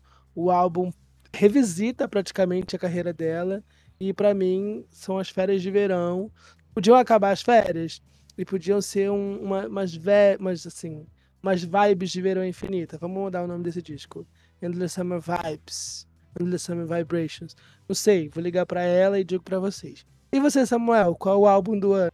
Galera, álbum do ano. Então, no Brasil, é, eu acho que não pode deixar de deixar essa menção honrosa para Luísa com Escândalo Íntimo. É um álbum que ela conseguiu trazer diversos gêneros. É um álbum muito bem redondo e álbum e um álbum assim completamente novo para os parâmetros da Luísa. Mas eu preciso falar do Afrodite, principalmente pelo apelo e pelo carinho que a Isa teve com esse álbum. Para quem não sabe, a Isa já tinha um álbum todo pronto, produzido pelo, pelo querido falecido na carreira dela lá, é, e decidiu mudar, sabe? Um belo dia decidi mudar e fazer tudo o que eu queria fazer. Isa teve poucos meses para construir o Afrodite, e o mais engraçado disso tudo é que ela conseguiu entregar um álbum completamente redondo. Talvez faltasse um pouquinho ali, ou um pouquinho aqui, mas a Isa ela conseguiu trazer toda a brasilidade dentro do Afrodite. É, eu tenho um extremo amor pelo Afrodite. Ele demorou um pouco para crescer dentro de mim, admito, mas a partir do momento que a gente vai escutando, a gente vai começando a achar aquela musicazinha ali legal, aquela outra assim. O meu amor recente é Bombastic com a King. É, eu acho que traz muito essa vibe periférica, é, Baile Charme, Viaduto de Madureira. Eu acho que a Isa teve muita perspicácia com o Afrodite. O meu álbum internacional eu vou talvez um pouquinho contra na maré, mas eu ainda considero esse álbum muito fresh. Talvez seja o apelo dos visuais, talvez, mas eu continuo achando o Renaissance o álbum muito fresh, apesar dele ter sido lançado em julho eu ia comentar isso. É roubado de novo, roubando assim como o Jorge Borges. Olha o que você ensina para os nossos convidados, Jorge. O que a gente, o que a gente faz para citar as faves, gente? Ah. É absurdo. Então, galera, foi um álbum de 2022, né? Em julho de 2022. Mas eu não sei vocês, mas para mim o Renaissance ele continua sendo muito fresh. E eu acredito que para os ouvintes também, até porque, por exemplo, Cuffet atualmente atingiu 700 milhões de plays. É uma música que não para de crescer. Então talvez esse seja o apelo do fresh. Entendeu? A Beyoncé, quando ela entra em turnê, ela repagina as, as músicas de uma forma que elas sempre acabam soando como novas. Então, talvez eu quero deixar aí o meu o meu apelo para o Renaissance de 2022. Ele vem para 2023 trazendo toda essa magia aí do dance, do ballroom. Então, fico com o Renaissance e me julguem se quiser. Eu, vamos passar esse pano, vamos passar esse pano. E você, Jorge Borges, tá? Ai, gente, então eu posso falar do Midnight. Pelo amor de Deus. Que teve o The Till Down, Down Edition, então lançou esse ano. Mas eu não, na verdade, eu não peguei muitos álbuns internacionais. Eu tinha é, selecionado mais aqui no Brasil. Vocês já falaram bastante do Afrodite, que eu nem vou falar mais dele. Mas eu vou falar do Vício Inerente, de Marina Senna. Acho que foi Ai, um nossa. bom disco. Merecido. Um, um segundo disco, né? Muito bem feito, muito bem produzido, muito bem pensado. Tá rendendo os frutos até agora. Acho que há duas semanas atrás ela lançou o Dano, clipe de Dano Sarrada, mais um single para investir no álbum. É, trouxe hits, trouxe né, mais reconhecimento para Marina Senna, que tá crescendo bastante aí. Então acho que foi um álbum muito positivo. Foi um álbum muito bom esse ano também nacional. Outro álbum nacional é o Noitada e o After Remix. Desculpa, gente, deito sim pro Noitada. Amo Noitada. Amei o After Remix. Eu acho que a Pablo transcendeu no, no, no After Remix. E pra não falar de alguém lá de fora, não sei. Eu tinha separado o álbum da Lana Del Rey, mas ah, não se compara aos outros, então vou ficar só neles dois mesmo. Mas então, minha gente, vamos para nossa última categoria, que deixando o gênero como uma coisa do passado. Quem são os cantores, cantora, cantor e cantore do ano? Eu começo aqui minha lista, que não vou ser nem um pouco econômico, vou soltar um monte de nomes, reunindo gente que eu já disse. É, o MC Cabelinho, o Teto estão aqui na minha lista. Eu preciso colocar o João. Acho que ele fez um movimento incrível com o Super. Nem sou necessariamente assim tão fã do álbum, mas é muito legal ver o fenômeno que ele se tornou. Eu gostei muito de ver o crescimento do Thiago Pantaleão, que tá terminando o ano lançando um EP maravilhoso. Essa virada da Pablo Vittar, que o Jorge comentou muito bem. Pablo começou o ano sendo cancelada pela falta de banda e terminou emplacando esse hit gigante que foi Tio Sam. Ai, mas do outro lado, a gente também tem a Marina Senna, que é uma artista que ainda consegue trabalhar um álbum de ponta a ponta, né? Tipo, trabalhar, lançar um álbum, extrair singles dele, uma das poucas que consegue fazer isso aqui no Brasil. E também gostei muito de ver o, o sucesso da Manu Batidão saindo do norte e conquistando o Brasil. Mas já acho que já falei muito. Vai lá, Samuel, solta sua lista. Galera, cantores do ano. Tem, um- tem uma lista considerável, mas a gente tem tempo aqui, a gente tem que entregar o podcast, então a gente não pode ficar falando todo mundo. Mas eu considero assim, cantor do ano, na minha listinha aqui, quem brilhou muito foi The Weeknd, né? Principalmente a colaboração dele com o 21 Savage e o Metro Booming, Creeping. Essa música tocou pra caramba no meu Spotify, né? Então, The Weeknd chegando aqui no Brasil, eu fico também com o, com o Matuê, que apesar de não ter brilhado muito esse ano, lançou aí Conexões Máfia com The Rich The Kid, mas fico com o Matuê, a galera do rap, MC Cabelinho também brilhou muito, Vulgo FK. Eu acho que, nacionalmente aqui, os meus dizeres vai mais pra galera do rap. Vamos lá, Felipe Rett, que, que meio que homenageou né, os 15 anos de carreira dele. Muita gente não sabe que o Felipe Rett tem 15 anos de carreira e recentemente no Rio de Janeiro. Ele fez um show para celebrar esses 15 anos, o álbum sai agora dia 15. Então, Felipe Rett, Vulga FK, o Veig, o Teto, toda essa galera do rap aí brilhou muito para mim em 2023. As nossas cantoras favoritas, não posso deixar de deixar aqui Ludmilla, obviamente, Isa com todo o trabalho que ela teve com o, com Afrodite, Beyoncé, óbvio, não poderia faltar, Taylor Swift, a maior cantora da atualidade, não podemos deixar de falar dela. Mas é isso, gente. Se a gente ficar falando aqui os artistas todos, não vai dar tempo pro podcast, mas essa é a galerinha que, pelo menos aqui, para mim, brilhou no meu Spotify. Eu vou fazer um top 3, porque eu sou organizada.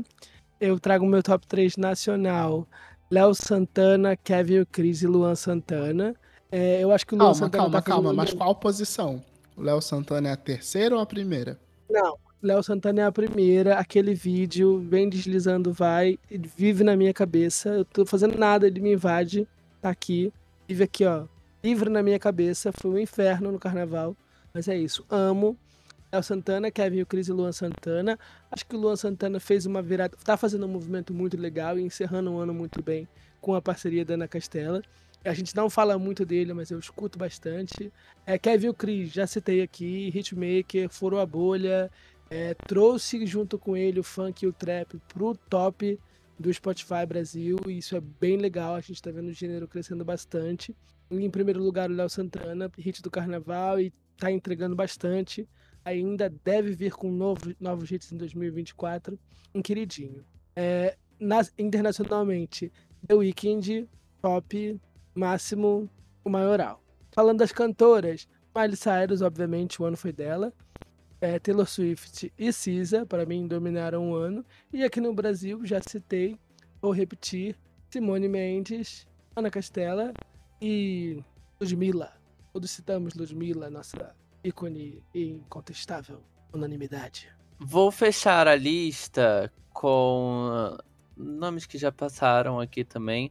Luan Santana também estava na minha lista. Acho que ele se manteve bem esse ano. É, critiquei o álbum do John Cook, mas eu acho que ele se manteve bem esse ano. BTS lançou algumas músicas legais, fez sucesso. Taylor Swift, Beyoncé, Ludmilla, Marina Senna, RBD, apesar de ter lançado só uma música esse ano, né? Cerquita de Tia, outra é do ano passado. Mas, enfim, uma torneira aí de sucesso. Ludmilla de novo na minha lista. João. Glória Groove, acho que a Glória é sobre planejar bem a carreira, né? Não deu certo ali, então vamos finalizar um projeto que a gente não finalizou direito, com, que foi o Lady Leste lançando um álbum ao vivo, acho que isso foi legal. Eu acho que a Melody também fez um ano, fez um ano. Acho que eu vou deixar assim, ela fez um ano e acho que ano que vem ela vai infernizar mais, sabe? Mas Eu amo, eu amo que você tá colocando nos cantores do ano os flops da semana passada. Eu tô adorando. os flops da semana passada, só a Melody, aquelas E Mas- o futuro fluxo. É, vamos deixar bom. Ah, é verdade. Ah, não, eu tô falando num contexto todo da Glória Groove, né? Contexto da carreira esse ano, acho que foi, foi legal.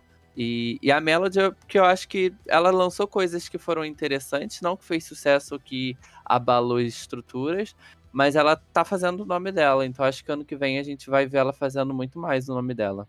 Agora, pra finalizar esse episódio, gente, é, eu quero que vocês deixem suas previsões, vontades, desejos pra 2024, bem naquela vibe de final de ano, mensagem de final de ano.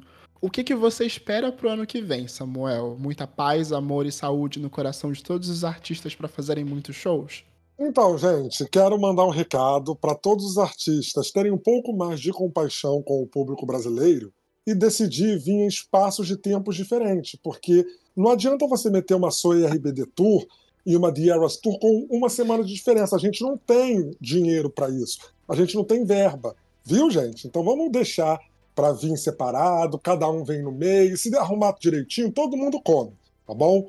Mas as minhas expectativas para 2024, gente, é que o pop volte a estar em alta, porque esse ano não foi um ano muito legal para o pop. É, espero aí em 2024 ver a Anitta finalmente conseguindo, mais uma vez, né, é, esse destaque internacional que, querendo ou não, nós precisamos para que mais artistas daqui consigam brilhar lá fora também. E a Anitta é a nossa porta-voz para isso, então todo sucesso do mundo para nossa Girl from Rio. Que a Beyoncé tome vergonha na cara e decida lançar os visuais de uma vez por todas, porque ninguém aguenta mais, entendeu? Espero que a RBD entre em aposentadoria, porque também já deu, sabe? Não precisa voltar no Brasil, que vai ser um, ca- vai ser um outro caos e a gente não tá podendo passar por isso em ano de Rock in Rio, entendeu? Que a Madonna, ela venha e ela reine absolutamente sobre o palco mundo. Medina quer e Medina vai fazer acontecer, tá bom? Então esse é o nosso recado que eu deixo aqui para os nossos maravilhosos artistas e que role tudo certinho aí nas filas da vida. Eu amei uma mensagem pro ano que vem com muito ódio no coração. Eu Isso, acho que é esse, é esse o, o intuito. É. Muito bom. Eu só deixo uma mensagem de muito amor, muita saúde, muita paz pro joelho da Madonna, que ele aguente essa turnê inteira e que dê pra vir pro Brasil no ano que vem. Coitada. A minha mensagem pra 2024 é, gente, trabalhem. Entendeu? Beyoncé lance clipes, Miley Cyrus faça turnê, Taylor Swift faça performance além da turnê. Você lançou três álbuns esse ano. Vamos trabalhar mais? Será que dá? Ou, ou é muito egoísmo da nossa parte pedir pra você fazer um pouco mais? Não sei. Eu não sei. Glória Groove, deixe o, o, o, o funk paulista pra trás. Volte a ser uma artista pop. Pablo Vittar, obrigado pelo after. E é isso, gente. Miley Cyrus, trabalhe. Termina essa férias de verão infinita. Falei que é infinita, adorei que foram infinita, mas já deu, né? Foi muito infinita É. por muito tempo. Eu, eu complemento o que o Samuel falou de que o pop reine, né? Eu acho que tá na hora do pop voltar, do pop ser grandão, da gente ter artistas pop fazendo coisas pop e básicas e pop, sabe? Eu acho que eu tô sentindo uh, essa falta e eu espero que isso venha em 2024, que as pessoas façam umas coisas, apareçam, lancem músicas, enfim. Que o pop reine de novo. Mas é isso, minha gente. Nós, temos, nós não temos apenas um podcast, nós temos um ano. Nós temos um ano. Um grande Temos um ano. Um grande ano. E um último recado: Jawed Karen, Chad Hurley e Steve Chen, donos do YouTube, invista no YouTube. O pop morreu porque ninguém mais faz videoclipe. Porque a plataforma de vocês não tá entregando. Então, entreguem. Obrigado. Muito obrigado, Samuel, pela sua participação no nosso último episódio desse ano. Já está convidado para voltar em 2024. Sim, Deixa sim, suas sim, sim. redes, deixa as redes do Portal Famosos. Ah, galera, mais uma vez eu agradeço vocês por, estar, por me ceder esse espaço para participar, para falar sobre o que eu mais amo na vida, cultura pop. É, espero voltar em 2024 mais vezes, né, para a gente comentar aí sobre esse nosso mundo da música. E é isso, galera. Sigam o Portal Famosos nas redes sociais, Portal Famosos no Instagram, oficial PFBR no Twitter. Eu não sei se tem a galera aqui que é mais cacura, mais velhota. Se tiver Facebook também, Portal Famosos Brasil no Facebook, viu, galera? A gente ainda usa Facebook, sim, porque informar mais 60 é essencial. Então, siga o Portal Famosos nas, nas redes. E, meninos, muito obrigado mais uma vez por me ceder esse espaço. E quero voltar aqui para falar mais sobre música. hein? Ah, você voltará, pode ficar tranquilo, Samuel. Mas é isso, meninos. Nos vemos no ano que vem. Nos vemos no ano que vem. É isto. Feliz 2024, gente. Se você é cantor pop, ignora, a gente tá brincando, tá? Beijo. Tchau. Tchau, gente. Tchau, tchau, galera. Este podcast faz parte do movimento LGBT Podcasters. Conheça outros podcasts através da hashtag LGBT Podcasters ou do site www.lgbtpodcasters.com.br.